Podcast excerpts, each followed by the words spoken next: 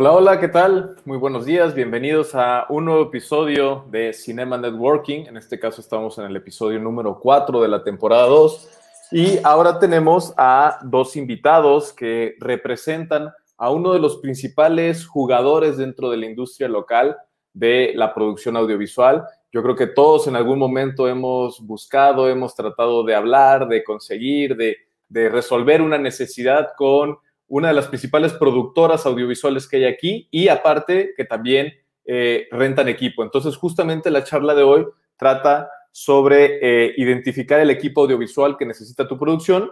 Y antes de, presentar a los, invitados, vamos a, ver un demo reel pequeñito eh, que, nos compartieron y denme un segundito. Vamos a, vamos a verlo.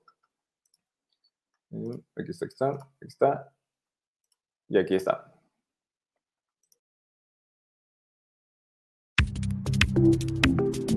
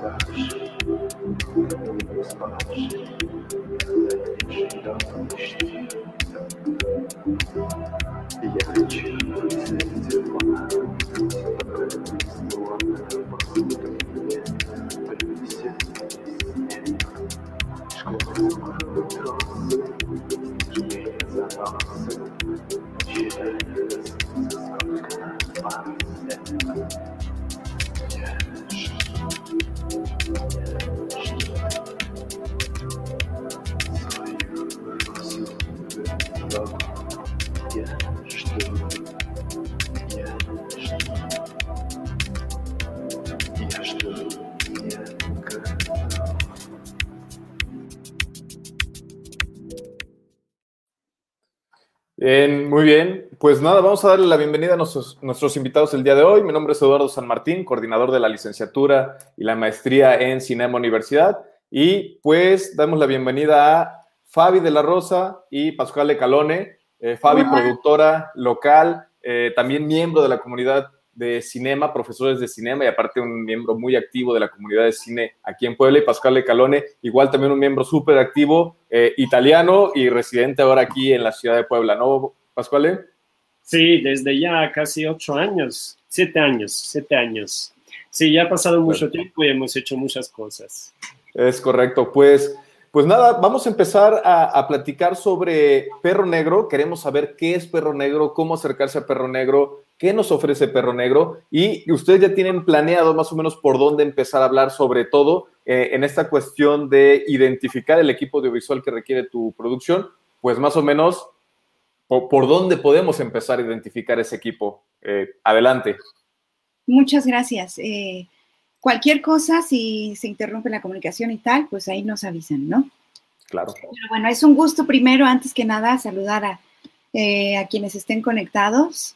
Eh, yo quiero mucho cinema, trabajo ahí desde hace algunos años y pues es un gusto estar aquí con todos. Entonces, pasado eso, contarles un poquito de Perro Negro, ¿no? Perro Negro es una productora que ya llevamos más o menos unos 10 años eh, ya instalados en, Puebla y eh, nos dedicamos a hacer producción de cualquier tipo, producción audiovisual, producción de cine, publicidad también. Y además de eso, rentamos equipo a otras productoras que así lo necesiten, ¿no? Si hay alguna otra producción que tenga eh, algún corto o alguna publi en puerta, pues nosotros nos encargamos de ayudarles, asesorarles para que eh, adquieran algún tipo de equipo visual pues en renta, ¿no? Y un poco a colación lo que dices de saber qué es lo que necesita cada producción. Esto es como súper importante identificar qué es lo que nos pide nuestro guion o nuestro cliente o dependiendo cuál sea la necesidad. Entonces, eh, evidentemente ustedes al estar estudiando en una escuela de cine, ¿no? Sabrán que pues lo primero que hacemos es detectar las necesidades que nuestro guion nos arroja, ¿no? En un, a lo mejor en un posible desglose, saber si necesitamos algún tipo de equipo especial o algún tipo de efecto especial, etcétera. Saber cuándo lo necesitamos, en qué parte de nuestra producción lo necesitamos y bueno, y en general qué es lo que demanda esta producción de nosotros, tanto de equipo, tanto de personal y tal. Ya todo el mundo, bueno, los de primeros semestres a lo mejor no, pero los de semestres avanzados ya esto se lo saben perfecto. Desglose de guion, este, plan de rodaje, ¿no? Plan de rodaje, saber qué es lo que necesito y cuándo lo necesito. Esto es súper importante porque yo algo que siempre les digo a los alumnos es, eh, evidentemente todas estas eh, necesidades que surgen impactan directamente en el presupuesto, ¿sale? Entonces, cualquier cosa o cualquier equipo especial que vayas a necesitar, eso se traduce en números siempre. Entonces, si tú lo necesitas un día o dos días o tres, esto eh, va fluctuando el presupuesto un montón de veces hasta que logras no pasarte de cierta cantidad. Siempre hay, tenemos que tener como un límite, ¿no? Y entonces en esta planeación, entre mejor planado estés, mejor vas a saber cuándo necesitas, por ejemplo, eh, alquilar un cámara car o un car mount o tener cierto efecto especial o ciertas luces, porque no puedes disponer de ellas todo el tiempo, ¿no? Todos quisiéramos tener el tipo de presupuesto en donde tenemos todo y lo usamos el día que queremos, pero casi nunca. Oye, y una preguntita, aprovechando que Pascuale, eh, en general, pues te defines como cineasta, pero eres fotógrafo también, cinefotógrafo, ¿es correcto? Sí, en realidad he trabajado en los dos departamentos. Eh, doy sobre todo clases de cinefotografía, pero yo también dirigo. De hecho, tengo ya eh, un, largometraje y varias producciones hechas en Italia, en Francia, en cuanto director. Y actualmente estoy en la preproducción de un largometraje de ficción en donde yo voy a dirigir. Pero yo estudié cine en, eh, en Brasil, en la Escuela de Río de Janeiro, y yo tengo la doble especialización porque yo trabajaba como fotógrafo antes de empezar a estudiar cine. De ahí viene un poco mi perfil también de cinefotógrafo. Pero cuando empecé a estudiar cine, me especialicé más en la dirección. Y actualmente eh, yo sé que esto es un poco como, no siempre bien visto, pero hago las dos cosas. Eh, algunas veces esto ha resultado como una cosa muy positiva y otras veces hay momentos en donde no puede crear confusión, pero en general yo hago las dos cosas y ahora me estoy un poco más dedicando a la, a la dirección. Súper, súper, genial, genial, muchas gracias. Y una pregunta, en este caso, tú como fotógrafo, Fabi como productora, ¿quién decide la lista del equipo de foto? ¿Quién le da el último armado de... ¿Tú? no, es un diálogo, es un diálogo.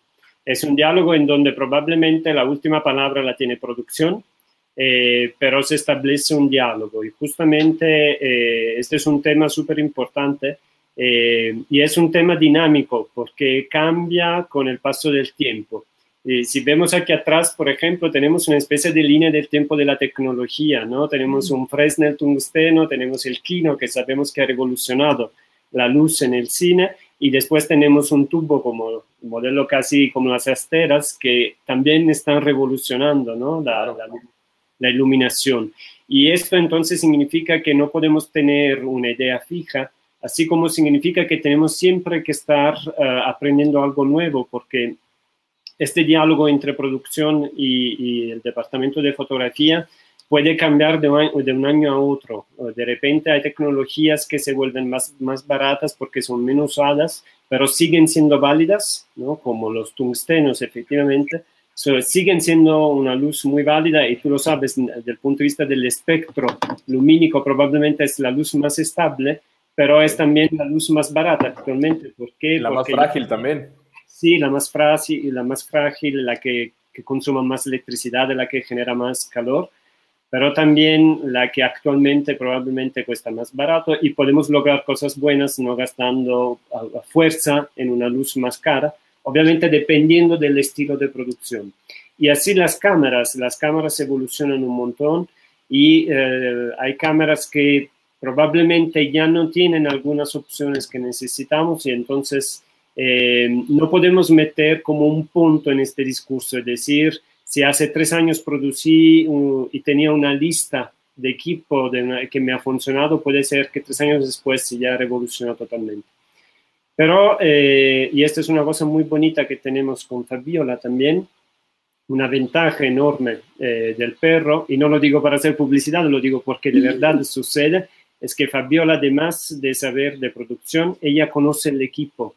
Rentando equipo, ella lo conoce. Entonces, cuando llama un cliente y dice, mira, yo quiero hacer unas tomas aéreas de esta manera y después quiero hacer una toma piso de esta otra manera con este tipo de luz, Fabiola empieza a decir, ok, espera, espera, espera. A ver, ¿tú qué necesitas? ¿Por qué te puedo dar esto o te podría dar la otra cosa? Y los precios varían muchísimo, ¿no? Y entonces se establece un diálogo en donde junto eh, producción y fotografía entienden qué es lo mejor para el proyecto. Aquí, en este, yo pienso que en este tipo de ambiente, o sea, en el ambiente cinematográfico, puede haber muchísimo ego. O sea, puede haber el fotógrafo o el director que dice, es que yo quiero que sea la red y quiero que sean los cooks y quiero que, que todo se haga de esta manera.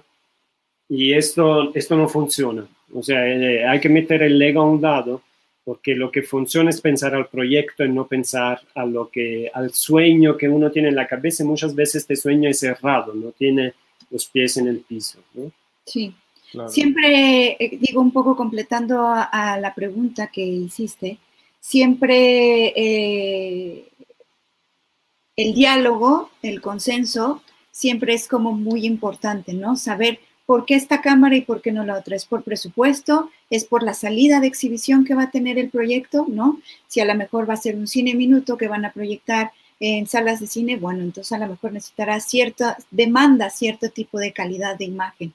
Si es algo mucho más chico, a lo mejor puedes ir con una cámara de una gama menor, ¿no? Pero a lo mejor, eh, aunque vaya a YouTube o aunque vaya a redes sociales, a lo mejor es un cliente que es de eh, un cliente tal vez de talla como internacional, ¿no? A lo mejor es una eh, fábrica o alguna empresa que es transnacional. Entonces, bueno, se querrá seguramente, aunque vaya a redes sociales, la mejor imagen, ¿no? Entonces hay un poco que tener eh, este, este buen consenso, tanto fotógrafo, productor, presupuesto, cliente o docu o corto o lo que sea, ¿no? Entonces hay que hacer como una buena sinergia para que no te sangre el bolsillo también, ¿no? Y para que sea una imagen que después eh, no se quede corta con lo que te pidieron, ¿no? Con lo que quieres hacer, con lo que, cómo lo quieres exhibir, etcétera, etcétera. Claro. qué, importante eso que, que mencionabas, bueno, que de hecho que lo mencionó eh, Pascuale, de, esta habilidad y, que de hecho creo que es súper necesaria de que el productor tenga la claridad de para qué sirve cada aparato. Porque te puede llegar un fotógrafo que te dice, a ver, yo quiero tal, tal, tal, tal, tal, y tú, bueno, como por desconocimiento le dices, bueno, ahí va todo, y resulta que la mitad del móvil se queda sin usarse, ¿no? Entonces... Dormido en el móvil. Exactamente, dormido y, cobrando la, la renta. Entonces, ahí tú qué recomendarías a, los chicos eh, que, no tienen una intención técnica, que no quieren ser sonidistas, que no quieren ser fotógrafos, que le gusta la producción, la dirección o el guion? ¿Qué recomendación así muy puntual les darías? ¿Quién? ¿Yo? Eh, eh, productora, productora Fabi. bueno, un gusto personal. Yo tengo gusto personal por los fierros. A mí me encanta como todo. o sea, yo en vez de comprar este, bolsas y zapatos, yo compraría cualquier clase de cosas de estas. Es un gusto personal. Pero es un gusto personal que yo también les digo a los chicos, o sea, un productor es tiene que tener un conocimiento eh, y una gama muy amplia de conocimientos. Entre ellas está el saber de nuevos equipos y nuevas tecnologías. Justo para eso, porque tú sabes que tu fotógrafo te está pidiendo cierta luz, que a lo mejor te sale más barato si lo rentas por un día específico y no lo tienes dormido en el móvil durante todo el rodaje o en la mayoría del rodaje.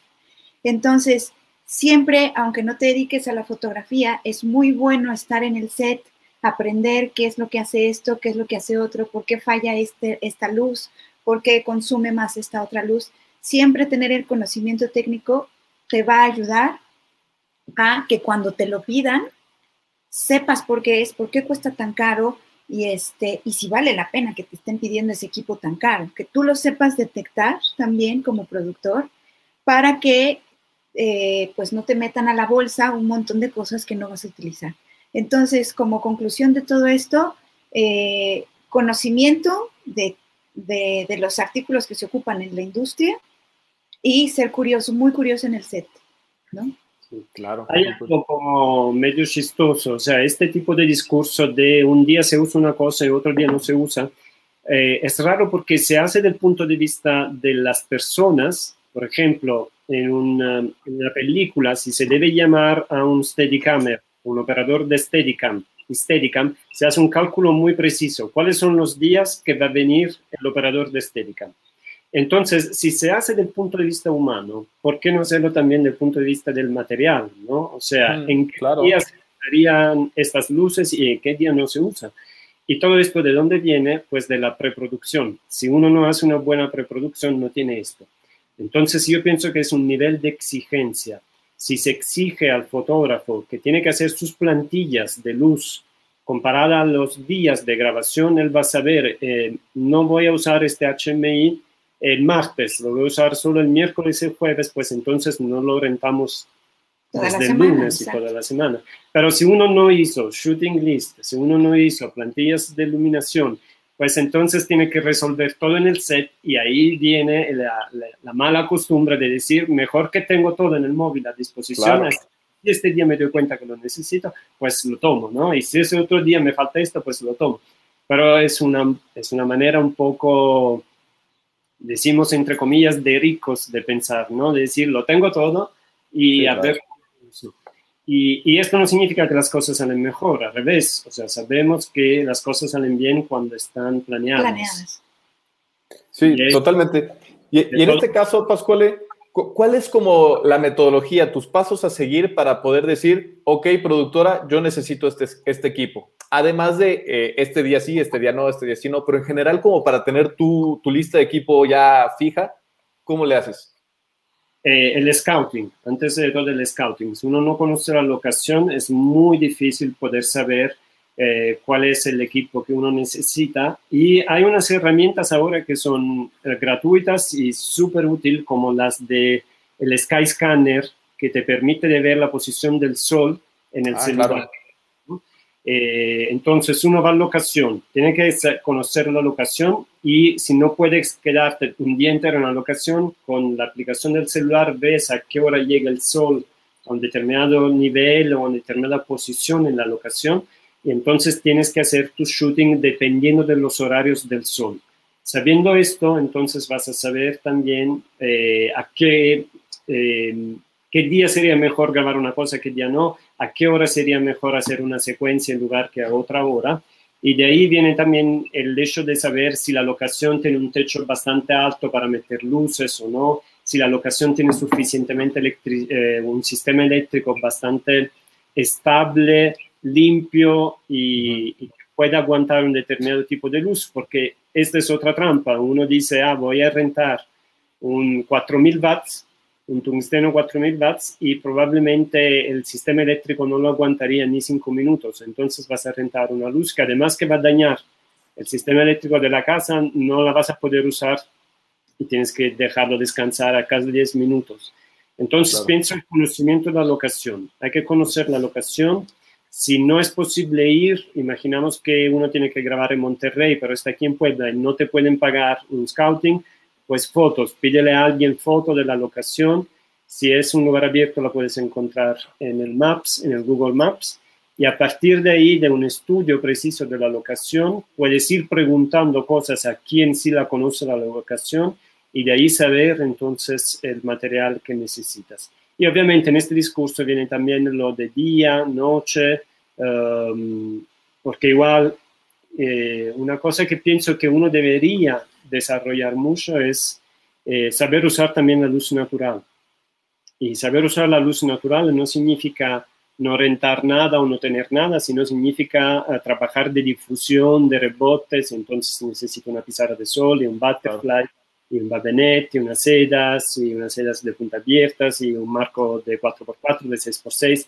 O sea, también eh, no a fuerza hay que llenar el set de luces electrónicas, ¿no? sino que también hay que saber explotar la luz del sol. Entonces yo pienso que de, esto, o sea, conocer la locación, conocer la locación y problemas, ventajas y desventajas de la locación. Claro, sí, y las necesidades, como decías, ¿no? Del guion, lo, efecto día, efecto noche. Pero qué, qué importante punto tocaste por ahí, que, que, seguramente ustedes también dentro de Perro Negro, cuando les piden cosas, están muy al pendiente, que es la compatibilidad de los elementos. una experiencia así rapidísima que me pasó, pues eh, estudiamos eh, en algún tiempo, coincidimos ahí en España, Fabi, en Barcelona. Sí me tocó rodar un corto con los chicos de, licenciatura, que de hecho en, esa generación estaba Dani de la Orden. No sé si has escuchado de Dani de la Orden, que ha hecho series en Netflix, se acaba de sacar una película que es la más vista en Netflix mundial y bueno, todo el rollo. Ese chico, bueno, no era el corto de él, estaba en ese equipo. Y, rodaron un corto, eh, a mí me tocó ser, eh, ya no me acuerdo si gaffer o maquinista, creo que era maquinista porque me, tocó eh, trabajar con el, con el Dolly nada más y fuimos a Montjuic, al, no era Montjuic, era el, el, cementerio, un cementerio que está en una montañita. Ok, no me acuerdo cómo se llama ese lugar, pero... Bueno, súper chulo el, cementerio, llegamos a la punta del cementerio, bajamos todo, montamos unos practicables, pusimos el traveling encima, la chingada, iban a montar cuatro HMIs eh, y la planta que llevaron no tenía el tipo de conexión que los HMI tenían, porque eran HMI que tenían una conexión que es, de, las tres patitas, pero como redondas, y no lo pudieron conectar. Y fue un caos terrible. Obviamente se comieron a los de producción, pero también había mucha responsabilidad ahí por parte del equipo de foto, del gaffer, de definir qué tipo de material habían rentado y qué tipo de material estaban para darle potencia a eso. Así como ese ejemplo, nos pasó también cuando rentabas un parasol que no le quedaba la óptica, que no le quedaba la cámara y cositas así. ¿Qué hacen ustedes para tratar de mitigar esos errores del alquilador, de quien les alquila material? Que es muy buena pregunta, porque nosotros sudamos un poco cuando los clientes quieren cosas de un día para otro. O sea, lo, lo logramos, sí, evidentemente sí, pero yo siempre les digo, si tienes, aunque sea fechas tentativas de rodaje, yo puedo ir programando lo que tú necesitas, porque yo sé que cierta cosa es compatible con cierta otra, pero ya hay otro cliente que a lo mejor está preguntando por ese equipo. Entonces yo necesito prepararlo. Entonces, junto con Ro, que es otro de nuestros chicos, ¿estás por ahí, Ro? Que es, un chico que nos ayuda, aquí es colaborador de nosotros en, Perro. Hola, ahí está. Entonces, sí, nos visitó en el rodaje de Trujano cuando reventamos un HMI, por cierto.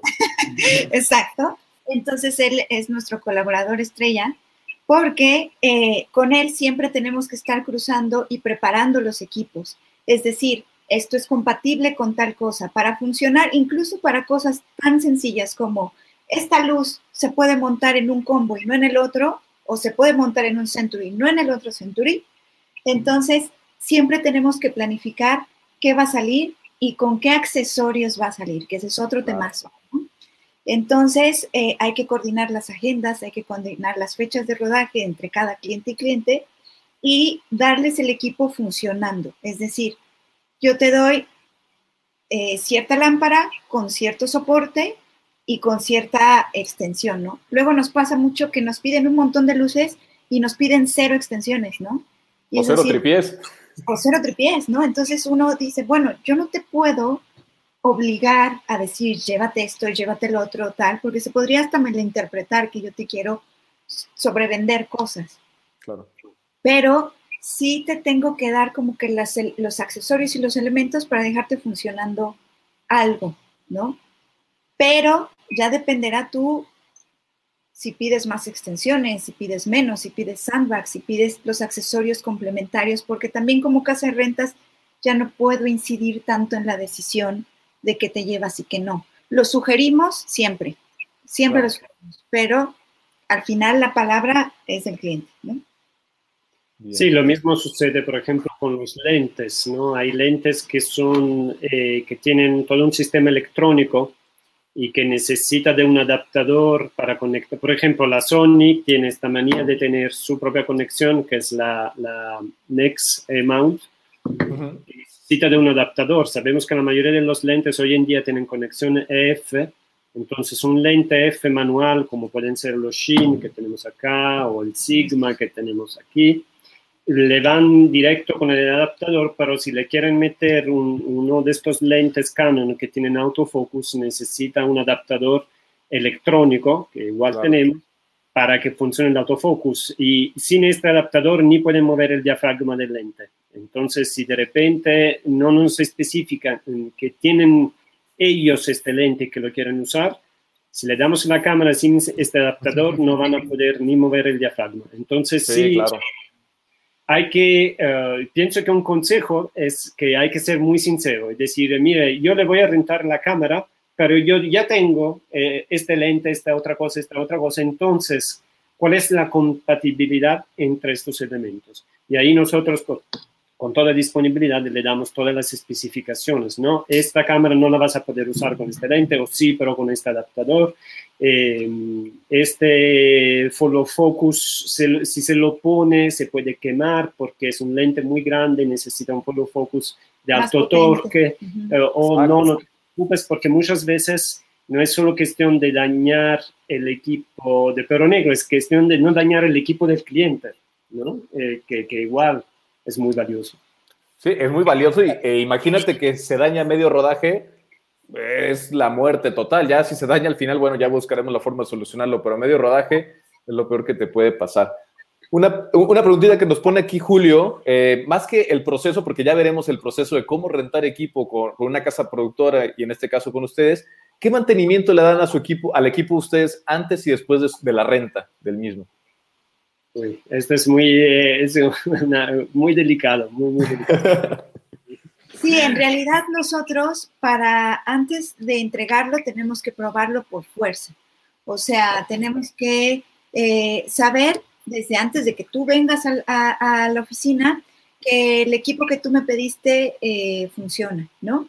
Entonces eso es como el primer filtro, está funcionando, no está funcionando, o le falta esto, o ya no le falta esto, o hay que buscar un repuesto, qué sé yo. Entonces, de entrada, lo pruebo y sé que funciona bien, te lo entrego. Y después, cuando tú me lo regresas, yo lo reviso y veo que sea tal cual yo te lo entregué y que esté funcionando igual, que digamos que tiene las mismas condiciones.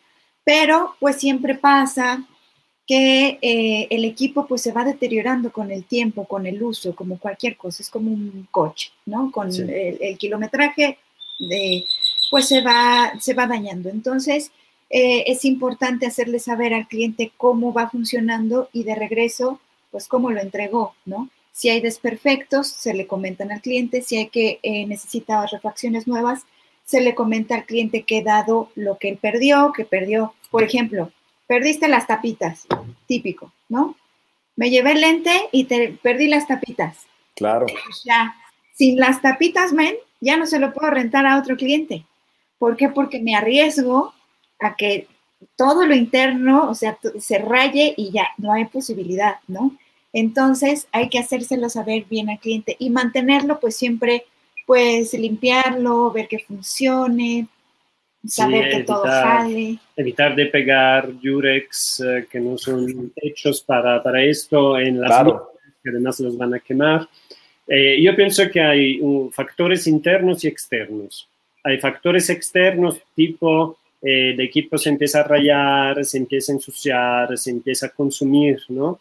Y, y, esto de una manera o de una otra es una cuestión de cuidado. Nosotros le damos un cuidado y también esperamos que el cliente le dé este cuidado. Del punto de vista interno, depende mucho de eh, la tecnología. Por ejemplo, los LEDs que ya adoramos porque nos dan dimmer, porque nos dan LED bicolor, porque los podemos manipular de una manera muy, muy, muy fácil. Pueden funcionar con batería, pueden funcionar sector, pero tienen un circuito muy delicado.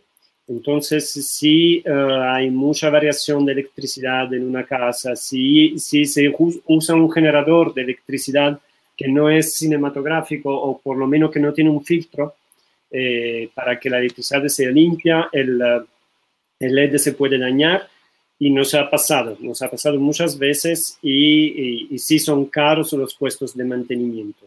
Afortunadamente ya tenemos varios técnicos que, eh, de confianza a quien damos el equipo de mantenimiento cuando le pasa algo pero sí, pienso que es una, eh, debería ir de la mano el cliente y la productora o la casa de renta tienen que ayudarse en esto, porque es un cuidado, es una cadena. Entonces nosotros podemos tener mucho cuidado, pero si el cliente no tiene el mismo cuidado, eh, la, cadena, la cadena se quebra. Y aparte afectas al otro rodaje, que tal vez ya tenía eh, apartado ese equipo, entonces al afectar tú algo o tenerle muy poca eh, cuidado y consideración al equipo, afectas los rodajes posteriores, porque va a estar en mantenimiento el equipo que seguramente ya estaba apartado para más adelante. Entonces, eso, justo es una cadena y tal. Y es muy difícil también como casa productora eh, y como casa de renta mantenerse actualizado, porque ahora tenemos el Ronin S y ahora quieren el SC, ¿no? Y ahora quieren el no sé qué 2 y ahora quieren es como los iPhone, ¿no? O sea, ya apenas están aprendiendo a usar el 10 y ya salió el 12 y así. Entonces, muchas veces creen que la casa de renta tenemos así, ¿no? Tenemos el presupuesto como para ir cambiando y teniendo cámaras y bla, bla, bla. Y la verdad es que no, la verdad es que, o sea, cuesta trabajo mantenerlo, cuesta trabajo eh, tenerlo en buen estado y cuesta trabajo estar al tanto de la tecnología. Entonces, es por eso que no es por ser piquis encargarle a cada objeto a nuestros clientes como si fueran sus hijos, es porque en realidad eh, cuesta mucho trabajo y esta cadena cuando se rompe, se rompe no solo para nosotros, sino para otras producciones. Entonces hay que ser muy cuidadosos. Y hay también el famoso sentido común, ¿no? Eh, por ejemplo, los focos son, eh, tienen kilometraje, como, como los coches, efectivamente. Entonces, si sabemos que estamos iluminando un set y vamos a pausa para comer y la pausa dura una hora, pues en esta hora apagamos todas las luces, no las vamos a dejar prendidas, ¿no? Porque además del consumo eléctrico, se consuman los focos. Por ejemplo, ahora acabamos de comprar todo un juego nuevo de tubos para el kino, tanto los fríos cuanto los cálidos, y, obviamente este es un gasto que nosotros no tenemos, eh, y ojalá que los clientes cuando rentan eh, no dejan prendida una luz durante dos horas y no la están usando, ¿no? Porque esto eh, sí consuma, se consuma, se consume. Sí, no, totalmente. Eh, a, raíz de esta pregunta que, que, pone Julieta Telles, que es, ¿qué ha sido lo peor que les ha pasado al rentar equipo, pérdida, daños, etcétera? Me gustaría que llegáramos a una reflexión justamente de lo, de lo que estamos hablando ahorita, de, del cuidado que tiene que tener el cliente, del respeto que tiene que tener el cliente y tratar de concientizar al cliente que eh, es tan delicado el equipo y al momento rentarlo no, no, es un equipo de segunda mano, no es un equipo desechable, no es un equipo que puedas utilizar de una manera ligera. Es decir, es, es, un equipo muy preciado tanto para ustedes y justamente lo que dijeron de a la productora que sigue después, es súper importante tener un equipo que funcione. Entonces, pues en este caso, ¿qué, ¿qué, ha sido lo más extraño, raro, difícil, feo que les ha pasado? Y luego cómo podríamos concientizar a, la gente a utilizar bien el equipo rentado.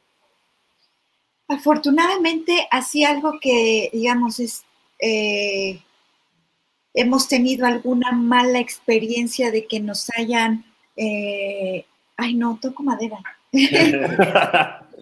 Eh, aquí todo es metal, pero aquí, pero, o sea, que nos haya pasado algo que sea realmente lamentable.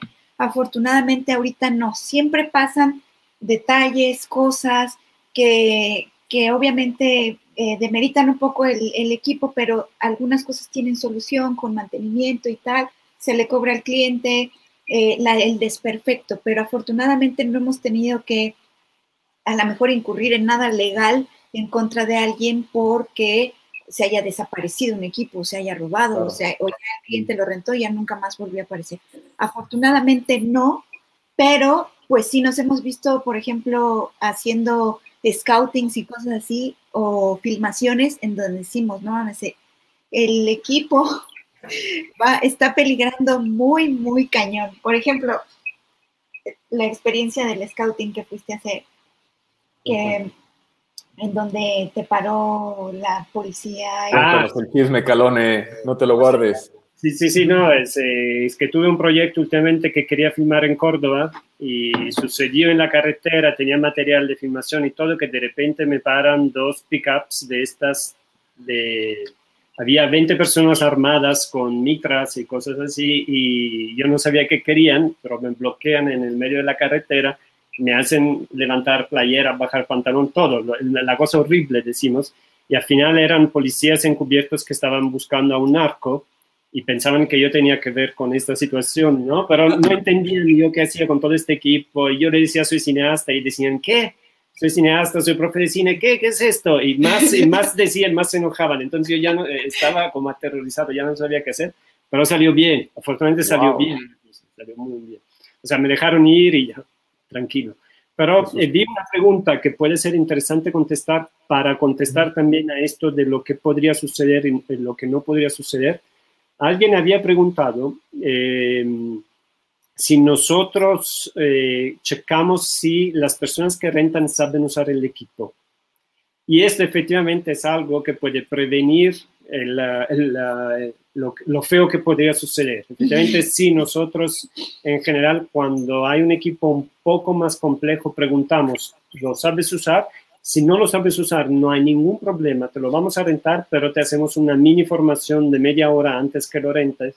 Entonces le mostramos, mira cómo funciona el equipo, funciona con esto, esto, esta manera, con esta aplicación, hay que bajar la aplicación, hay que conectarlo así, no hay que conectarlo de esta otra manera, no hay que forzar cosas. Eh, esto es clásico y siempre si hay que forzar algo significa que no se está haciendo bien. Si un enchufe entra, significa que no lo estás metiendo bien. Si, un, lente, no entra, significa que no lo estás metiendo bien. Entonces, siempre vamos ahí, tomamos el tiempo de explicar, mostrar, y, y al final pienso que esto ha funcionado, no solo desde el punto de vista eh, que el cliente sabe usar un equipo y es feliz de aprender a usarlo, sino también desde el punto de vista comercial es como cuando tú vas en una tienda y el vendedor te hace caso y te da un tiempo para explicarte bien las cosas en lugar de solo decirte esto es si lo compras o no lo compras, ¿no? Es una cuestión de, eh, de empatía. Intentamos crear empatía y, y, también intentamos saber qué van a hacer, ¿no? Cómo lo vas a usar, porque puede ser que te pueda aconsejar de otra cosa, de usar otra cosa o de usarlo de otra manera. Ok, sí, de hecho creo que era justo esta pregunta, ¿no? Perdona, perdona, Fabi. No, sí, es importante capacitar. Nosotros preferimos, no perdemos el tiempo, nunca consideramos que capacitar al cliente sea una pérdida de tiempo, eh, sino que nosotros preferimos dedicarle tiempo a explicarle bien a un cliente qué es lo que se lleva y cómo se usa, porque es evidente cuando un cliente te hace una pregunta que dices, no sabe cómo usarlo, ¿no? Sí, es muy claro. Esto en una llamada telefónica se nota. O sea, sí, como te, te piden, mira, necesito un tungsteno frío, ¿no? Cosas así, por supuesto. inmediatamente uno entiende, ok, con este cliente tengo que tener un poco más de paciencia, consideración, ta, ta, ta. O, sí, o, por ejemplo, a, mí también me tocan muchos productores que, que llaman y dicen, es que este, quiero una luz HDMI y dices, ah, cabrón, pues que yo sepa, eso es un cable, pero mejor pregunta bien, ¿no? Entonces ahí es cuando no quisieras venir a la oficina y ver cómo es esa luz, ¿no? O a veces te dicen, es que quiero un Steadicam.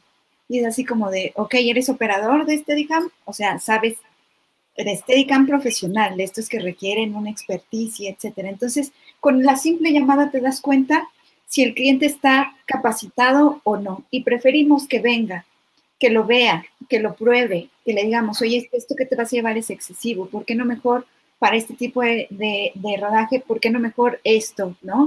Si vas a salir a HD, güey, ¿por qué no mejor algo más compacto, más liviano? Y, y entonces preferimos esa instrucción antes de que ocurran los desastres. También preguntamos qué clientes son, quién nos recomendó, saber un poco también de qué van a hacer, este, de qué escuela vienen, ¿no? Un poco como con la charla. Además de que, pues ellos se registran, nos mandan un correo, nos mandan, nos dejan su identificación en prenda, un comprobante domiciliario, firman las reglas de uso del equipo, etcétera, etcétera. Entonces vamos asegurando también un poco con todo ese eh, documento y protocolo que las cosas fallen lo menos posible. Hay una pregunta ahí muy interesante de Lalo Mendoza. ¿Qué tipo de equipo se renta con operador sí o sí? Buenísima pregunta. Eh, pienso que es todo lo que es todo lo que es muy caro. Gama eh, Básicamente. Sí, por ejemplo, si la red es, decimos que tiene hay dos figuras. Hay la figura del encargado, que es el que sale con equipo caro solo para cuidar el equipo. Claro. Y hay figura del encargado operador, entonces que además de encargarse a cuidar el equipo, también lo puede operar. Y había una tercera figura que ya no Es eh, solo encargado, encargado y operador, y ya, ¿no? Sí. Está también como primer asistente de cámara, podría funcionar a veces. Primer asistente de cámara. Sí. Que de hecho así... Hay cámaras, o sea, hay cámaras tipo la red, aquí la pueden ver, eh, esto solo es el cerebro, o sea, esta no funciona si no le conectas toda una serie de cosas. Y si nunca lo has hecho, eh, ni vas a empezar a grabar. Entonces...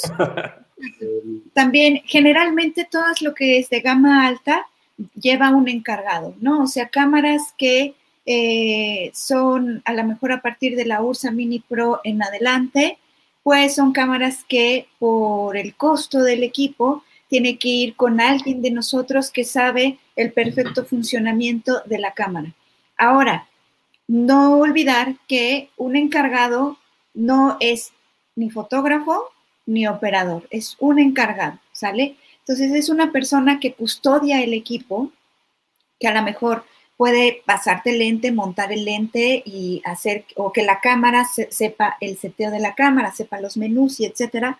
Pero muchos clientes se confunden como de, ah, pues ya me ahorré al fotógrafo. Si va el encargado, ¿no? Pues que él opere la cámara. Y es como, no, no, no. O sea, eso no quiere decir, ¿no? Estás pidiendo un equipo de gama alta, va alguien que sabe cómo se usa, sabe el correcto funcionamiento, pero no suple a nadie del crew eh, como un fotógrafo, por ejemplo, ¿no? y algo importante, No, no, no, adelante, adelante. Y, algo importantísimo tomar en cuenta en todas las casas de renta es quién paga el salario de ese encargado de cámara. Ah, pues el cliente. Por supuesto. es algo que hay que tomar en cuenta. Rentas la cámara, va perfecto, va con un encargado, pero salario, viáticos, transporte y todo lo paga el cliente, la productora, bueno, la que está produciendo la película. Eso es algo que yo les digo mucho a, mis alumnos en, cuando estamos haciendo presupuestos. ¿Qué pasa? Muchas veces nos intentamos saltar a los encargados, ¿no? Así como de, ay, ojalá que no vaya el encargado de tal. Cuando tú rentas en, en empresas que son muy chonchas, o sea, llámese a lo mejor FD, CTT, etcétera, hay encargado de ópticas y de cámara. Sí, sí, sí. Entonces, el, no puede ser el mismo para una cosa y para la otra porque ya es demasiada responsabilidad. Entonces, ir mentalizados con que el encargado lo paga el cliente, con que las jornadas laborales del encargado también tienen que estar muy estipuladas y que también comen y que también duermen. Entonces, y cobran horas extra también. Y cobran horas extras también. Entonces, luego muchas veces me llaman los encargados y me dicen, es que nadie consideró alimentación para mí. O son las seis de la tarde y nos han dado galletas.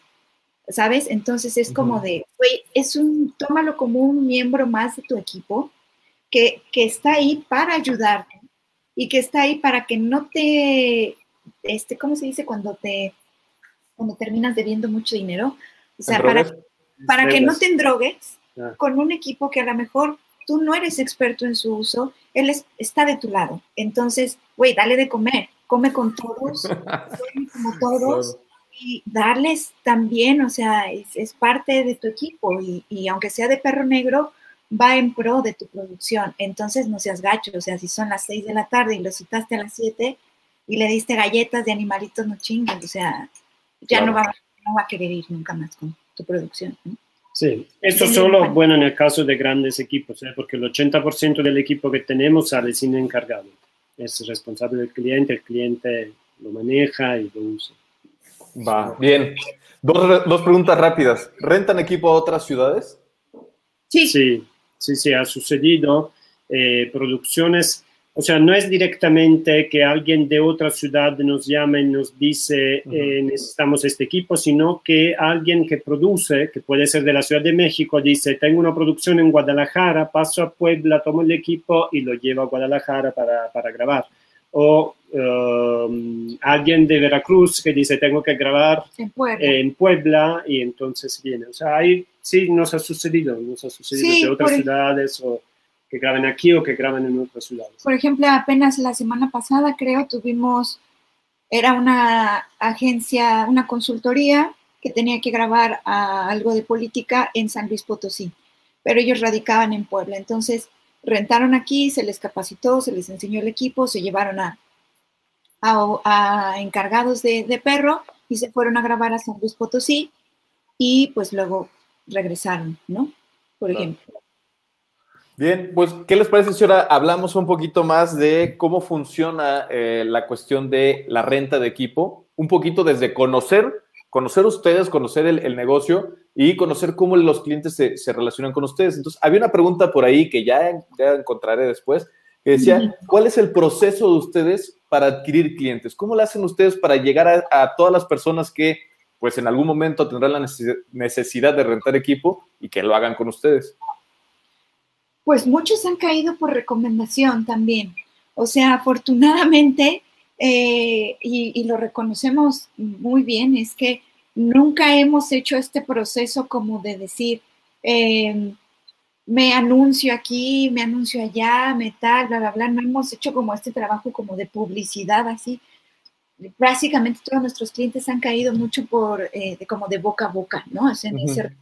en esa recomendación también dar clases en universidad también eh, nos da como, como esa visibilidad, visibilidad también de que los alumnos pues eh, saben también cómo somos nosotros, ¿no? Nos conocen y tienen confianza a la mejor de rentar con nosotros, ¿no? Y este, mm, pues básicamente es así como nos hacemos un poco de clientes, afortunadamente, y nos de, renta bien, ¿no? sí, así ha sucedido por ahora, ha sido como un círculo de confianza. Y, claro. Pero estamos trabajando también en un sitio de internet, estamos trabajando en, nuevos sistemas, ¿no? Para también llegar a otro tipo de clientes, porque por ahora la mayoría de nuestros clientes eh, son personas que se mueven en el medio cinematográfico, o estudiantes o profesionales.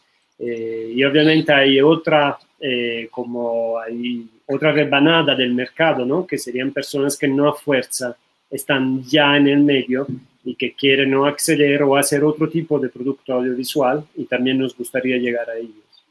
Ahora, documentos que se necesitan para rentar o así. Primero, eh, generalmente el, contacto lo hacen con nosotros vía redes sociales o directamente quien tiene incluso nuestros teléfonos celulares. Nos escriben, nos dicen, oye, tienes tal equipo, imponemos algunas informaciones de qué tenemos, de qué no tenemos, de qué le podemos ofrecer. Nos escriben un correo dándonos eh, distintos datos, cuándo es su rodaje, qué equipo necesitan, cuándo pensarían recogerlo, eh, cuántos días de llamado tienen, si es dentro de Puebla, si no y eh, nos mandan ciertos documentos, alguna identificación oficial con fotografía, llámese IFE, pasaporte o algo que sea oficial, ¿no? Que sea vigente, es decir, que no se haya este, vencido hace tres años, ¿no? Tiene que ser vigente y un comprobante domiciliario no mayor a los tres meses. Si estas dos cosas pueden coincidir, si el comprobante domiciliario y el, y el IFE eh, coinciden, pues mucho mejor, ¿sale? Ahora, muchos de los IFES de ahora ya no tienen las direcciones, ¿no? Ya no tienen, eh, entonces, pues bueno, eh, con, el, con el IFE y con el comprobante de domicilio, en, en, en el escaneo nos lo mandan por correo. Luego, cuando vienen ya a recoger el equipo, dejan la identificación eh, como en prenda y dejan el comprobante domiciliario también. Y además firman una, una, la nota de salida del equipo en donde describimimos qué es lo que está saliendo, cuánto cuesta, por cuántos días, y atrás de esa hoja viene el reglamento. A ver, Ro. Andas por ahí. Ah, y viene el reglamento de uso del equipo. Entonces, ellos leen todas esas condiciones y las firman también. Entonces, una copia nos quedamos nosotros y una copia se la queda el cliente. Ay, gracias. Entonces, la hoja de salida del equipo, en donde se llena toda la, los equipos que están saliendo, ¿no? Y luego, atrás, verán que vienen las recomendaciones generales y las políticas de uso del equipo. Y entonces aquí firmas, firmas este, con puño y letra y pones la fecha. Lo cual sirve de una especie de contrato, ¿no? O sea, para lo cual tú estás aceptando las reglas de uso del equipo, entonces, pues bueno, aceptas ciertas cosas y nosotros también asumimos ciertas cosas, como en todo contrato, ¿no? Yo declaro que soy una, una casa productora y tú declaras que sabes a lo mejor em, que vas a ocupar este equipo con todo bien, ¿no? Eh, de buena fe. Y, este, y yo te digo que te voy a dar el equipo funcionando y tú me dices que lo vas a ocupar bien, tan tal, tal cual como un contrato, lo firmas y se acaba. Bien, muy interesante, muy necesario tomar en cuenta todas esas cuestiones porque eh, muchas veces creemos que rentar es ir y dame el aparato ya, pero hay un protocolo de revisión, de firmas, de entrega, de, devolución. Hoy una preguntita que, me había quedado en el tintero por ahí, em, eh, e, y me voy a ir a, a, los inicios de todo esto. ¿Qué personas han sido fundamentales para que Perro Negro llegue a donde esté ahorita? Que es un referente en cuanto a producción, es un referente en cuanto a renta de equipo en la ciudad de Puebla y es, como decía, uno de los jugadores principales dentro de esta industria local. ¿Quiénes se han ido sumando? ¿Cómo empezó? Eh, ¿Cuáles fueron los primeros pasos que tomaron ustedes para empezar una productora? Pues mira, eh, empiezo con el inicio porque ya después llega Pascuale y, ya hay otra parte de la historia, ¿no? Pero digamos, nosotros empezamos eh, como perro negro desde la universidad. Em, yo empiezo con César Salgado, que igual también dio clases en cinema, de hecho, que también estudió en SCAC. Por cierto, un saludo a César, no sé dónde anda, pero un saludo fuerte y grande. Que nos conocemos de, de ahí, de, de, de, chambas en la industria y etcétera. Eh, entonces, César y yo, junto con algunos otros compañeros, eh, empezamos a estudiar cine y empezamos a hacer cosas desde la universidad y tal. Y en la universidad empezamos a formar Perro Negro que Perro Negro era pues con lo que firmábamos nuestras, nuestros proyectos y tal, de cortos y etcétera, etcétera. Entonces, eh, nace Perro Negro como una cosa estudiantil y después lo vamos eh, formalizando ah, y ya después hacemos trabajos con clientes y etcétera, saliendo de la universidad, ya como nombre de Perro Negro pero éramos persona física, ¿no? O éramos una persona física con actividad empresarial, eh, no éramos una persona moral, que ya lo veremos después también en clases, pero que no éramos una compañía como tal, sino eh, éramos sola una persona física que daba servicios profesionales. Eh, después, afortunadamente, tuvimos la oportunidad de empezar a comprar las primeras cosas, que yo recuerdo la primera compra que hicimos fue en una de estas de expo de cine y televisión que se hacen en Ciudad de se hacían, ahorita está difícil. Pero en estas expos de cine y televisión, pues nos lanzamos alguna vez y empezamos a hacer nuestra primera compra pensando primero que eran cosas para nosotros. Lo primero que compramos fue, eh, me acuerdo, un Kinoflow, el Kinoflow de 60, unos rieles, unos dos o tres Centuries, o sea, algo así súper, ¿no? Este, y una grabadora de sonido, o sea, sí, y un tripié, haz de cuenta, algo así, ¿no? Teníamos, ahorramos y tal. Y después esto lo empezamos a rentar a otras producciones, lo ocupábamos para nuestras propias producciones y poco a poco ahorramos, nos capitalizamos y fuimos comprando y comprando y comprando cosas para nosotros y tal. Hasta que después, al pasar de los años, pues definitivamente nos convertimos en una casa de rentas, ¿no? Entonces ya la gente, es que no, no había casas de rentas. O sea, en realidad, nosotros le rentábamos a otras, a otras casas de renta, pero cuando nos dábamos cuenta que era un dolor este, rentar y ir por equipo ahí cada vez y tal, entonces pues nosotros empezamos a, comprar nuestro propio, propio equipo e invertir prácticamente todas nuestras ganancias en comprar más y más y más y más y más. Y también hacer a la par muchos proyectos audiovisuales, o sea, cortos, docus, etcétera, para también eh, ocupar este equipo y hacernos de cierta eh, carrera como realizadores, ¿no? Como, como fotógrafos, como directores y tener trayectoria también dentro de la industria. Y así fue como nos fuimos creciendo. Ya después llegó Pascuale, no me acuerdo en qué año, como en 2010. Eh, hace como unos cuatro años. Como unos cuatro años, más o menos. Entonces él tenía equipo Y entonces también, pues nos conocimos, platicamos y teníamos la misma intención de, de rentar equipo. Entonces llegó un momento en el que dijimos, bueno, ¿por qué no nos hacemos, no hacemos una alianza entre nosotros, sumamos fuerzas y hacemos algo más grande? Y entonces fue así que después de algún tiempo trabajando juntos, viendo que, que nuestra forma de trabajo era la ideal, pues ya hicimos una persona moral, ya constituimos como Perro Negro Cine SDRL y ya se hizo una compañía en la cual trabajamos juntos y ahora ya se compran equipo no solo a nombre tuyo, sino, o sea, como por, sino ya compramos equipo a nombre pues de la persona moral y bueno, vaya, eh, juntamos todas las fuerzas.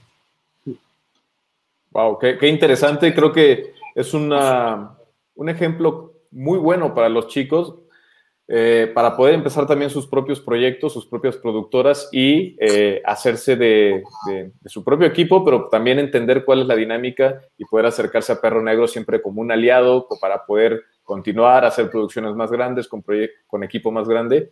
Y lo que yo siempre le he dicho a, la gente, en Perro, Negro, en Perro Negro perdón, es donde encuentras equipo de cine. En otros lados te rentan cositas que son más como de video, híbridos, por ahí. Quien está realmente enfocado a cosas de cine y cine profesional, pues es Perro Negro. Y, pues estamos muy contentos de que estén en Puebla y que también tengan ese brazo, ese brazo y esa búsqueda de, participar en las escuelas. Eh, eh, Fabi eh, está en cinema ahora mismo en, las clases de producción. Pascual, no sé si sigas en, la UAP o ya no. Sí, sigo en la UAP. Bien, pues entonces Pascual está en la UAP. Y luego también por ahí andaban comentando crossovers y cosas así. Habría que hacer un crossover entre WAP y, cinema. Hay que, hay que lograr que los chicos se conozcan, que, que, hagan ejercicios juntos. Ya, hay, ya ha habido indicios en los cuales se empiezan a relacionar. Tenemos más relación con la WAP que con la UPAE, por ejemplo, por alguna razón.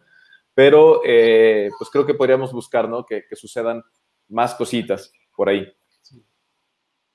Bien, bien. Sí, acerca de lo que decías, ¿no? de la, un poco la diferencia entre vídeo y cine eh, no es una cuestión de, mm, o sea, podría ser un poco fresa el discurso y decir, hay material más caro, material más barato, pero en realidad eh, aquí aplica muchísimo el proverbio de lo barato te sale caro, porque hay, por ejemplo, LEDs que se venden en Amazon eh, que son muy baratos, pero al final te sale contra, es contraproducente porque no tienen un buen CRI, o sea, no te reproducen los colores como deberían ser hacen flicker, entonces vas a grabar algo que al principio te parece que se ve bien y después cuando lo vas a editar y hacer la corrección de color es una pesadilla y no te sabes de ahí y lo que grabaste no sirve.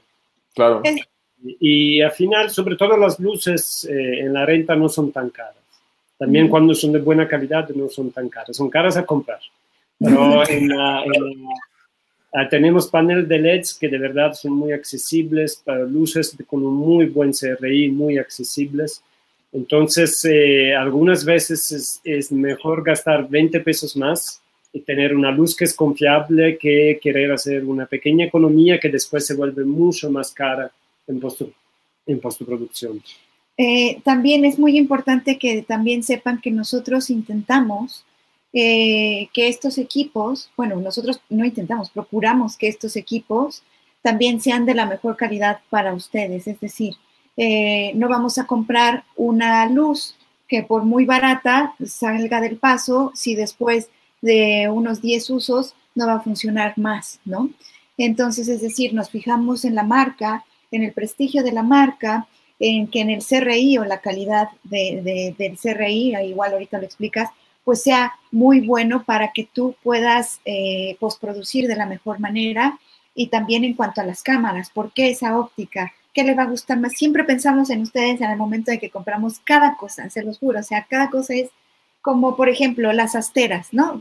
las asteras que, esas no son asteras, son una que se llama marca Luxeo, pero decimos, las asteras son increíbles, nosotras las quisiéramos, pero es un equipo que cuesta más de 100 mil pesos, que a la renta por día te va a costar entre 9 mil y 12 mil pesos por día.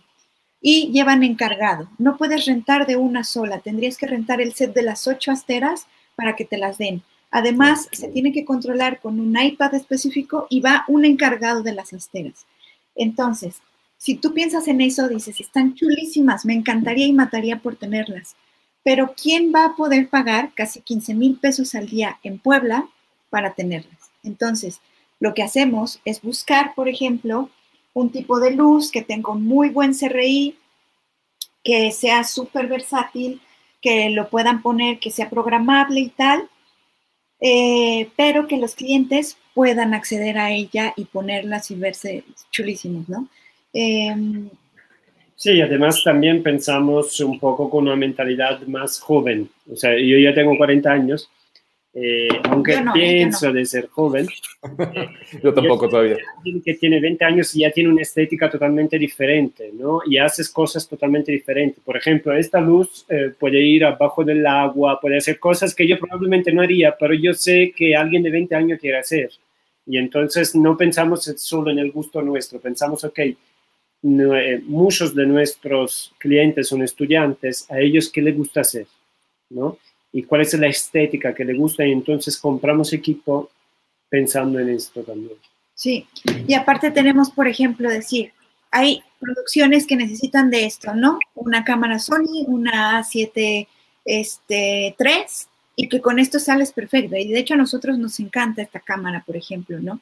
Que sabemos que muchos cortos se ruedan con esto, y em, que te saca de muchísimos apuros con clientes y tal, pero también es importante saber que hay proyectos a lo mejor donde puedes usar una red o donde puedes usar una URSA, que también buscamos que nosotros, que los ofrecerle a los clientes también, que conozcan otras gamas, que vean que su proyecto puede crecer en imagen con otro tipo de alternativas y que no solo nos quedemos en esto porque pues es lo que hay, sino hay un montón de gamas también que se pueden ocupar y a favor del proyecto, ¿no? Sí, un buen ejemplo que de verdad se renta muchísimo son los Rockinon, que es un equipo que no son muy caros, pero tienen buena calidad y ya están pensados para cine porque tienen, en lugar de f-stops, están t-stops y tienen la rueda de dientes para usar un follow focus. ¿no? Esto es un buen ejemplo justamente de equipo de mediana gama que es muy usado para los, eh, el ambiente estudiantil. Claro, y, pero que está pensado ya eh, con, un, con una intención más cinematográfica, con un modo de trabajo, una metodología de trabajo más cinematográfica, y eso está súper chido. Bueno, pues creo que ahora, si les parece bien, vamos a, a pasar a, una, a un área, a un tema que es de mucho interés para los chicos, pero que siempre seguramente será el coco para ustedes. ¿Cómo manejan ustedes las coproducciones? ¿Cómo manejan ustedes los apoyos, los descuentos? Porque al final de cuentas, sí, eh, en, un rodaje cinematográfico, gran parte del presupuesto se va en equipo. Gran parte del presupuesto va en equipo. Pero obviamente ese presupuesto se va a la casa productora que compra el equipo, que lo mantiene que, y, trabaja con él. Entonces, ¿cómo, se puede encontrar ese equilibrio para darle el apoyo a la comunidad, el apoyo a los estudiantes, el apoyo a los profesionales que ya son colegas de ustedes, sin que merme su, negocio, sin que el negocio pues deje de crecer, porque al final de cuentas se necesita dinero para seguir creciendo también. Sí. Em, nosotros tuvimos que hacer un pequeño reglamento interno para ayudar a toda la gente que nos lo solicitaba, porque todo mundo, al creer que nosotros tenemos el equipo, pues es como de, pues si ya lo tienen, pues dénoslo, ¿no? O sea, fácil. Pero ya vieron todo lo que platicamos, que, no, que, ya no vale la pena eh, repasar, pero que es un montón de esfuerzo y inversión y mantenimiento y tal, que cuesta mucho. Entonces, eh, para no ser em, parciales, ¿no? Lo que decidimos es que eh, ningún equipo lo podríamos dar al 100% de apoyo, ¿no? Siempre tenemos una participación a un porcentaje, ya sea más o menos y tal. Y también, como cualquier proyecto, o sea, no importa si yo soy tu maestra, no importa si nos conocemos, no importa si nos tomamos unas chelas juntos, o sea, necesitas presentarme el proyecto, ¿no? Saber que tal cual en un pitch, tengo muchos alumnos, de hecho varios de, los que están acá, han venido a la oficina a picharnos sus proyectos, a decirnos, a presentarnos sus carpetas, a presentarnos sus presupuestos, a presentarnos cómo están haciendo la preproducción, etcétera. Y con base en esto, nosotros decimos, bueno, esto tiene buenas miras, esto eh, tiene, está bien preparado, se ven los chicos confiables, etcétera, vamos a apoyarlos. Y de esa forma hemos apoyado un montón, un montón de proyectos, pero también eh, con ese rigor de decir, bueno, a ver, tenemos estos tres equipos, estos tres proyectos, perdón. ¿A quién se lo vamos a dar? Porque no podemos tampoco todo, porque tenemos clientes que también quieren en esas fechas y que bla, bla, bla. Entonces, decir, bueno, si tenemos cuatro proyectos, ¿cuál es el equipo más preparado? ¿No? Que WAP, que Cinema, que el TEC, que el UDLA, que tal, que este proyecto se ve bien hecho, lo pichan muy bien, lo prepararon muy bien, la carpeta de producción, etcétera. Entonces, pues vamos a apostarle a este, ¿no? Entonces también que, para que también entiendan un poco que no es como de, pues ya te conozco y me das el equipo. Pues no, no es así. Y es siempre un, um, es siempre un proceso. si, pienso que es una cuestión de, más allá del dinero, eh, no pensamos a que este proyecto pueda aportar dinero o no. Pensamos, este proyecto tiene vida futura o no. Porque si es un proyecto que se va a grabar, pero no lo van a editar y no lo van a exponer, o se va a grabar, lo van a editar y van a exponer, pero desde el guion se sentía que algo no estaba bien, o que se va a grabar, el guion está bien, pero vemos que la producción la están haciendo súper mal, entonces uno se da cuenta que este proyecto no tiene futuro. Que sea de eh, futuro de festivales o futuros de mostrarlo en internet y poder, eh, poder estar como felices de de haber hecho este, este proyecto, entonces nosotros ya nos alejamos. Es, como eh, sentir que hay justamente otra vez una cadena que se cierra, ¿no? un círculo que se cierra. Ok, este proyecto se hace, se hace seriamente, el guion está bien, la producción la están haciendo bien, y entonces eh, nos da gusto. De hecho, es un placer.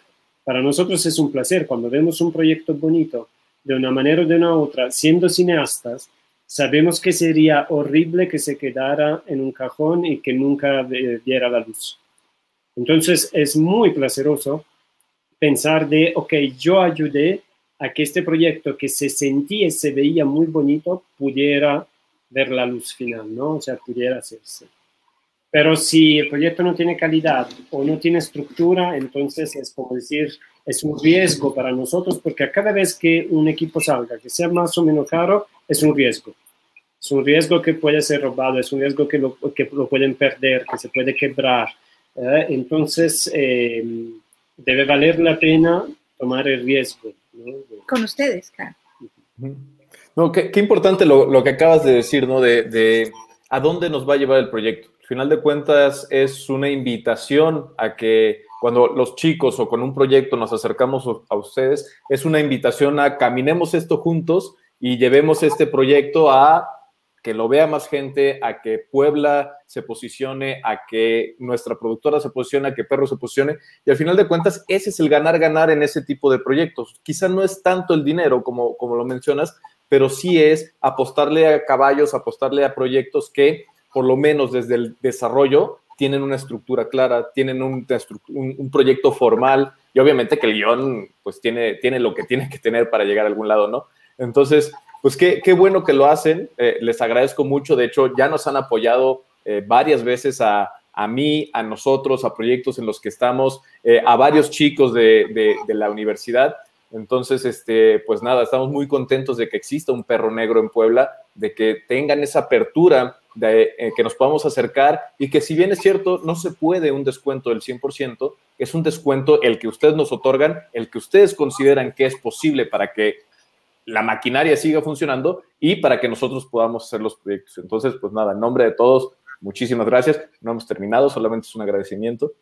Y pues nada, este, ahora otra parte, otra parte de, de, de, ustedes como productora en este, en este contexto en el que nos encontramos, ¿qué facilidades hay o qué posibilidades hay o cómo podemos lograr o cómo pueden lograr los chicos acercarse a ustedes, ya sea para trabajar, para hacer prácticas profesionales, para ser encargados de cámara, para entrar gratis y ser chalanes y tocar el equipo y, hacerse de experiencia y luego ganar un lugar con ustedes? ¿Qué, dinámicas tienen? ¿Qué posibilidades hay?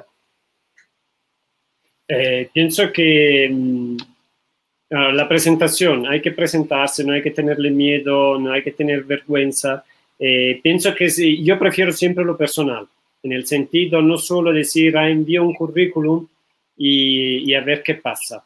Por dos razones. Siendo yo profe en la UAP y también tenemos eh, mucha actividad, llega un correo eh, entre 30, 40, ¿no? Entonces, algunas veces uno lo abre muy rápidamente y no le da el tiempo que le debería dar. Pero si alguien, además de enviar el correo, marca o envía un mensaje con una carpeta, con algo de visual que atrae la atención, entonces automáticamente se crea empatía. Pienso que siempre es cuestión de crear empatía. Y del otro lado es cuestión también de humildad. Eh, yo me considero una persona humilde yo siempre que, que, esté hablando con alguien más importante o menos importante, más grande o menos grande, trato a todas las personas de igual manera. Y así, pero quiero que también venga del otro lado nos ha sucedido que hay chavitos, eh, y no es por la edad, sino por, por la actitud, que ya eh, llegan con la idea de que lo saben todo y que ya lo saben aplicar de la mejor manera y entonces parece casi que eh, eres tú que le estás haciendo un, favor. ¿no? O, no, que es él que nos está haciendo un favor. Entonces aquí nadie está haciendo un favor a nadie, se trata de colaborar. Pero en esta colaboración, como sucede en un noviazgo, como sucede en una pareja, como sucede en la familia, hay que poderse conocer. O sea, no, yo no puedo aceptar a alguien o acercarme a alguien si no tengo un mínimo de conocimiento de esta persona. Y este conocimiento no lo puedo tener solo con un mensaje así, mal escrito además, y enviado rápidamente. O sea, hay que tener un acercamiento y el acercamiento puede ser primero por WhatsApp, después por teléfono, después eh, llega el chico a rentar una cámara o un lente o cualquier, una bandera y de ahí ofrece sus servicios, nos muestra algo que ya ha hecho, sabiendo que todo depende también de los periodos, porque hay periodos en donde eh, no hay muchas grabaciones, hay, hay épocas del año, ¿no? Como por ejemplo enero es una época medio muerta, ¿no? Eh, hay épocas que son muy llenas de trabajo, entonces eh, si uno conoce estas, eh, estas estaciones, es, es, mejor enviar su candidatura en un periodo en donde se sabe que hay mucha grabación y en donde es más probable que nosotros necesitamos apoyo, ayuda, que en épocas que sabemos que son medio muertas como final de diciembre, principio de enero o final de mm, junio, principio de julio. Uh, ahí es como las vacaciones en realidad. Hay periodos en donde de repente paran las actividades y, no siempre son los periodos en donde más necesitamos. Otras veces sí sucede que justo en estos periodos más, tranquilo, más, tranquilos necesitamos de apoyo para hacer otro tipo de trabajo, que es como, ok, vamos a mejorar nuestro eh, archivo de uh, el stock que tenemos y, y uh, tenemos que hacer um, eh, servicio a las cámaras y esto sirve a los chicos porque para ellos poder tomar en mano esta cámara y darle servicio pues es un aprendizaje. Entonces eh, depende, depende de la época del año, pero sí hay que saberse presentar. Eh, saberse presentar y también, por ejemplo, nosotros tenemos un gran filtro dando clases. Sí, eh, totalmente. ¿eh? Para mí, eh, un gran filtro es saber cómo son los chicos a nivel de responsabilidad y de empeño en sus clases. Eso casi que por regla general es el mismo compromiso que van a tener en un rodaje, para mí, ¿no? Entonces, si los chicos son cumplidos, si los chicos son comprometidos, es algo que replican en, en, el día a día en tu chamba acá, ¿no? Entonces, por ejemplo, eh, tú lo detectas inmediatamente, ¿no? ¿Quién es el que está atento? ¿Quién es el que eh, tiene la pregunta? ¿Quién es el curioso? ¿Quién es el que tiene hambre de aprender? Y muestra de ello es que muchos de, los, de, nuestros alumnos son gente que ahora trabajan codo a codo con nosotros, es decir, que mucha gente que ha salido de, de cinema, de arpa y etcétera, que han estado con nosotros en rodajes desde chavitos, ahora sí que desde aprendiendo desde chavitos, y ahora es sin fulanito que no podemos, ¿no? O fulanito rápidamente, es el que sabe. Rápidamente, ¿eh? en poco tiempo. Entonces es fulanito es el que sabe y el que es el experto en tal, y, y sutanito es el que ya es nuestro pues, productor. Y perenganito sin él morimos con las rentas. Y, o sea, sabemos que este tipo de, de personalidad es el que va a estar con nosotros muchos años. O sea, por ejemplo, hay generaciones, tenemos a gente de cinema de la primera generación, con la que estamos trabajando, o sea, con la que vamos a rodar la próxima semana, literal, eh, un proyecto para una empresa, este, pues como eh, multinacional, ¿no? Entonces, y son los de cinema, pero que han estado ahí, que han estado, este, pues ahora sí que estudiando, macheteando, progresando, súper comprometidos y eso lo detectamos desde el salón de clases. Entonces, para mí es muy importante que eh, cuando luego, luego le ponemos el ojo a la gente así de él, él, él tiene talento y no solo por explotarnos, sino él yo sé que le puedo confiar esto y que lo va a hacer bien. Y, y nos llegan un montón de currículums, ¿no? Y nos llegan un montón de cosas, pero el salón de clases es el perfecto sí, escenario. De... escenario. Y hay, ahí hay también que ser sincero sobre otro factor, que de hecho yo propongo muchísimas veces en cada universidad donde de clase, digo, oye, ¿por qué no hay una clase sobre cómo relacionarse con las demás personas? Que es fundamental en el trabajo. Hemos tenido chavos muy talentosos, muy talentosos, pero cero uh, sabiduría en cómo acercarse a las demás personas y automáticamente estas colaboraciones han caído, o sea, los hemos ido dejando, soltando con el tiempo, porque aunque sabíamos que necesitábamos de esta persona por su conocimiento técnico, por su sabiduría en el set, pero no se sabía relacionar con los demás. Entonces es como que siempre va de la mano el conocimiento con también la actitud. Sí, totalmente. Eh, creo que es interesantísimo lo, lo que mencionan, ¿no? Eh, evidentemente puede llegar gente a, a buscar eh, integrarse con ustedes, pero justamente la, forma en que conocemos a los chicos en el aula, eh, les, ponemos así la marca y es a él no lo suelto. Y, no es justamente por, por lo, o sea, como lo dijiste, o, luego como lo mencionan ellos, es de, ay, sí, gente para explotar. No es gente para explotar. Ya hubiera querido yo, cuando estuviera, cuando estaba estudiando en la universidad, que alguien me dijera, tú ven y trabaja para mí, porque me tocó estar picando, eh, eh, trabajé con el cubano varios, varios eh, proyectos, me dio una apendicitis en pleno rodaje, cosas así.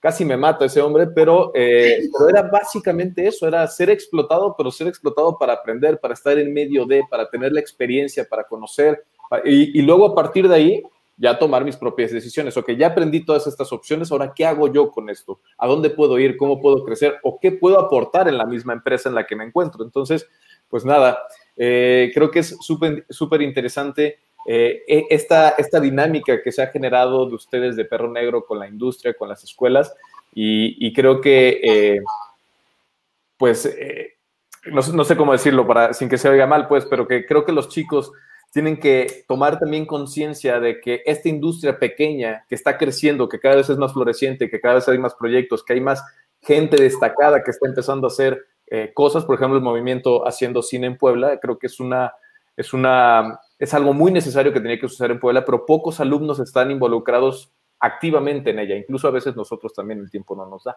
Pero bueno, entonces sigamos creciendo esta industria. Y una de las, de las últimas preguntas para ustedes, porque ya, ya estamos por terminar, sería para los dos e individualmente, ¿cuál ha sido el peor consejo que les han dado para, para en esta industria o para esta industria? El peor consejo que ustedes digan. Uf que a nosotros nos han dado. Que les han dado a ustedes. Mm,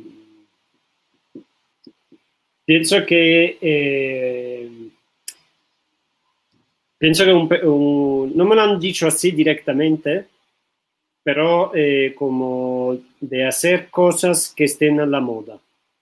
Pienso que es algo que puede funcionar en un momento, pero eh, pienso que es muy dañino, sobre todo si uno dirige o foto o dirección, es muy dañino no encontrar su propio camino, porque eh, uno puede hacer algo que le gusta a los demás y tener un mini éxito durante un periodo, pero es como un estanque, o sea, no, no va más allá de esta cosita que hiciste viendo un poco el panorama de lo que funciona. Pienso que es muy importante encontrar su propio camino artístico y técnico y entonces no tenerle miedo al fracaso, esto se dice mucho en la emprendeduría, el fracaso es la llave al éxito si quieres eh, hacer lo que hacen los demás para brincarte esta parte del fracaso, pues fracasarás después. Entonces yo pienso que a mí al principio no siempre me lo han dicho así directo, como busca tu propio camino, aunque se vea feo lo que estás haciendo, pero es tu camino que estás trazando y ahí encontrarás lo bonito, lo bueno, lo que funciona, ¿no? En el tiempo. Claro. No, no querer correr, no querer correr. Yo pienso que también esta gana, o sea, vivimos en una sociedad que corre, vivimos en una sociedad en donde todo se debe hacer muy rápido. Pero en su búsqueda, ¿no? Uno debería también tener paciencia. Eh, la paciencia pienso que es algo que se ha perdido. yo no soy muy paciente, eh, pero veo que los que son más jóvenes que yo son todavía menos pacientes. Claro. Sí. Creo que de, de, mi lado, pues es que, que tal vez me hayan dicho que lo que yo estaba haciendo o estudiando, obviamente de joven, ¿no? mucho más joven, ¿no? que no iba a conseguir nada de ello, ¿no? que no iba a prosperar en la carrera en la que yo estaba decidiendo meterme. ¿no? Ese era el temor de siempre, de, de los padres, de los familiares, del tal, ya sabes, el típico de, bueno, pero es que ¿por qué haces eso si, si, si nunca va a prosperar? ¿no? Creo que la perseverancia abre muchas puertas y de momento muchas veces hemos querido también renunciar y decir qué estamos haciendo, por qué estamos haciendo esto, tal, bla, bla, bla. Ahora ya hay una etapa un poco más estable, pero siempre hay que tomar decisiones, siempre hay nuevos retos, siempre pensabas que iba a ser de una forma y luego es de otra. Entonces, siempre eh, trabajar por por lo que estás esperando, por, por, el sueño, por la pasión, nunca va a ser echado en, saco roto, ¿no? Entonces yo creo que, este, esto era algo que sí me decían, es que no, no vas a llegar a nada, no va a ser nada, no. Eh, te vas a cansar de esto y después vas a querer dedicarte a otra cosa, ¿no? Entonces, pues bueno, eh, es como dice Guillermo del Toro, ¿no? Es como un accidente, es como un accidente que pasa en 25 años, ¿no? Este, es igual, no es como algo que tú lo ves desde hace mucho tiempo, pero tocaste, tocaste puertas y no desististe durante muchos años y ahora pues tienes algo sólido, algo que decidiste emprender y que funciona. Totalmente, totalmente. Muchas gracias. Bueno, pues para ir cerrando, algo que ustedes quisieran compartir, aclarar, eh, aportar que no se haya aportado respecto al mundo rentas, el mundo productora ¿O tocamos todos los temas necesarios? Pues yo creo que a lo mejor lo único que nos faltaría es un poquito hablar de también de conocer las tecnologías, ¿no? El avance, sobre todo como que, que estén sí, de eh, eso. Hay mucho que decir acerca del equipo en cuanto tal, ¿no? Efectivamente, un poco lo hemos tocado, tenemos equipo de todo tipo, de gama de entrada, de media gama y de alta gama. Y esto es tanto con las cámaras cuanto con las luces, así también con los lentes. Tenemos lentes muy sencillos, lentes intermedios y lentes muy profesional. Hay un detalle que a mí me gustaría decir, pero es más un consejo que, que algo acerca y que tiene que ver con la renta, ¿no? Como los que sí están un poco más dirigidos al mundo de la cinefotografía, eh, muchas veces se enfocan muchísimo en la cámara y no en los accesorios. Y yo mismo he hecho este error y con el tiempo me he dado cuenta que es mejor tener una cámara un poco más sencilla, pero o un modelo anterior, pero tener un, un video assist, un monitor en donde puedo ver bien la imagen, en donde puedo tener un web for monitor, un fast color, en donde puedo tener un histograma que se ve bien, y puedo tener un follow focus que funciona bien. O sea, esto algunas veces es más importante que si la cámara es 4K, si es HD, si esta cámara graba 120 cuadros o 60 cuadros, o, porque al final eh, uno tiene que confeccionar un producto y este producto tiene que funcionar un poco a 360 grados. Entonces, si el vídeo que estamos haciendo tiene una resolución increíble, pero está fuera de foco, es todavía peor que tienes esta resolución increíble porque se va a ver todavía más en fuera de foco. Si, eh, si tengo una cámara que es 10 bits pero eh, mi color está súper mal porque no tenía un monitor de referencia, pues estos 10 bits te lo van a empeorar todavía más. Entonces, eh, mi consejo, hablando de renta y hablando también de tecnología, es esto, o sea, eh, cómo es importante un monitor de referencia, ¿no? que uno puede conectar a una cámara, cómo es importante un follow focus, cómo es importante un Magic Arm, eh, cómo es importante un tripié que de verdad sea estable, porque compramos, yo cuando era estudiante compraba tripiés chinos, pero se movía la cámara, entonces ¿a qué sirve el tripié si la cámara se mueve? O sea, eh, los accesorios son muy importantes. ¿De qué sirve tener una cámara super wow si la vas a poner en tu tripiecito de foto y tal, que no puedes ni panear, ¿no? O sea, no puedes ni panear, ni tildear, ni tener una posición decente, no te sirve de nada. Entonces hay que eh, ser como un poco qué es lo que necesitas con todo lo que necesitas para trabajar bien y este, que no necesita hacerlo caro, no, es una cosa como de vender, sino es una cosa como de qué es lo que necesito para eh, que la cosa funcione con todos sus elementos. Sí, acerca de esto que no es necesario, no estamos hablando de encarecer, porque justamente leí el comentario que decía, sí, no más el monitor, ¿cuánto cuesta, no? Pero, ok, presenté un monitor que sí efectivamente es caro, que es el Odyssey, pero hay monitores que permiten un muy buen control de la imagen que son muy accesibles, como el Shinobi. O sea, hay también de esto hay varias clases. Y, perdona, y es, es, es Atomos, por ejemplo, ¿no? Es un, eh, un, un monitor pequeñito, super, no pesa nada, este, sencillo, pero tiene su waveform, tiene, eh, vaya, puedes hacer varias cosas que a lo mejor también como casa de rentas no nos valdría. Te compro un monitor barato porque sé que eres estudiante, te compro un monitor barato, pero de la, una marca buena para que realmente te funcione con todas las cosas que hace, ¿no? Que forma de onda, este, bueno, un montón de cosas que te puedan servir también y que sea más barato. Entonces tenemos el Odyssey, por ejemplo, y tenemos el chiquito que te puede funcionar súper bien. Y este, vi el comentario de Manuel, este, de Manuel Méndez. Muchas gracias, Manuel. Nosotros también te apreciamos un montón y siempre agradecemos que puedas estar con nosotros en set. Y a todos los que hayan estado con nosotros, siempre su ayuda es súper valiosa. Sí, claro, claro. Al final de cuentas termina siendo toda una comunidad, ¿no? Tú también para el, corto de, Trujano nos compartiste tus recomendados, dentro de ellos estaban Pipo, Manuel, este, Luis Azteca, que no conocía a Luis Azteca y súper chido. También muchas gracias si anda por aquí. Sí, eh, súper chidos.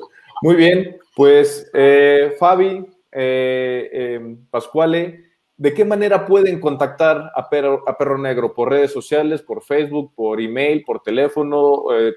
La ubicación, no lo sé. ¿Qué, nos quieren compartir para que la gente se pueda poner en contacto con ustedes? Pues mira, ahí está, este, eh, que nos sigan en Instagram, Perro Negro Cine. Eh, también nuestro correo es perronegrocine.gmail.com. Es ahí también donde nos pueden hacer llegar eh, todas sus, sus dudas y cotizaciones y cosas por ahí. ¿Y qué más? Este, pues básicamente en Facebook también estamos como Perro Negro Cine. Y ahí, de hecho, están nuestros teléfonos y todo para que nos puedan em, contactar. Y muchos de ustedes hasta nuestros teléfonos tienen, así que no sé, whatsappean y ya, eh, estamos en contacto. Claro. Y cuando renten equipo en Perro Negro, no olviden subir las fotos a Instagram etiquetando a Perro Negro, una forma de agradecerlos y de, y de eh, pues hacer esta comunidad y que la gente sepa cómo estamos construyendo cine entre todos. Muy bien. ¿Algo más? ¿Cerramos? No, pues nada más. Creo que nada más. Creo que todo el mundo quiere saber nuestros signos por alguna extraña razón. Parece que les preocupa. No, sí lo leyeron. ya díganos, ¿cuáles son sus signos? No sé por qué traen ese rollo. Yo soy Acuario. Yo soy Acuario. Yo soy Aries. Ah, muy bien. Habían dicho que eras cáncer. Yo, yo pensé que eras cáncer. Ah, mi vida. Y Roy es, Roy, él es el que les va a contar, les va a contestar los correos y tal, y las cotizaciones, así que conózcanlo. Es, es nuestro colaborador estrella. Súper, súper. Pues muchísimas gracias, gracias Fabi, gracias Calone, gracias César. Una pregunta, ¿César sigue siendo socio de Perro Negro ya no? Este. Pregunta incómoda. Uh, no, sabía, no sabía. No, no, no te preocupes, seguimos siendo. Es muy, reciente. sí, es muy reciente. Este, obviamente ya mm, seguimos colaborando y todo normal, eh, tal cual, ahora sigue tan amigos como siempre, pero eh, hemos hecho algunos cambios en la sociedad y de momento ya no, pero bueno. Ah, muy bien. Bueno, muy bien. De todas maneras, pues muchísimas gracias. Gracias a toda la familia, el equipo que hace Perro Negro, a toda la paciencia que nos tienen cuando los perseguimos y acosamos para que nos den un presupuesto, que nos apoyen para un proyecto. Yo creo que es, yo, o sea, yo sé que es una labor muy pesada que estén encima de ustedes y siempre que queremos cotizaciones son para ayer, porque la convocatoria es para el ratito. Entonces, pues nada, muchísimas gracias por hacer comunidad, por invitar a nuestros chicos, por hacerlos parte de, por hacer prácticas con ustedes, por quererlos como los quieren y aparte también por formarlos, porque al final de cuentas estar en una casa productora manipulando el equipo, haciendo rentas, eh, dándoles mantenimiento, eh, es, es una formación, es una capacitación muy importante para cualquiera que quiera dedicarse a esto del cine, el audiovisual y sobre todo en la parte técnica. Muchísimas gracias a ustedes, muchísimas gracias a quienes nos acompañaron y están con nosotros. Este, este, pod, bueno, este, em, este episodio también se puede escuchar en podcast, entonces, pues nada, ojalá que luego lo puedan compartir por ahí y que mucha gente rente equipo, que mucha gente eh, busque eh, apoyo y servicio profesional, porque ya vieron que también no es solamente te rento mi equipo, sino detrás de ese equipo hay alguien que te puede orientar, que te puede explicar y que si te pones vivo hasta te puede dar una clasecita gratis de cómo armar una Red One. Después la rentas y la pagas, evidentemente, pero que eh, están muy abiertos en Perro Negro. ¿Sale? Muchísimas gracias. Que se ve bien. Gracias. Gracias, gracias. Hasta luego. Bye a todos.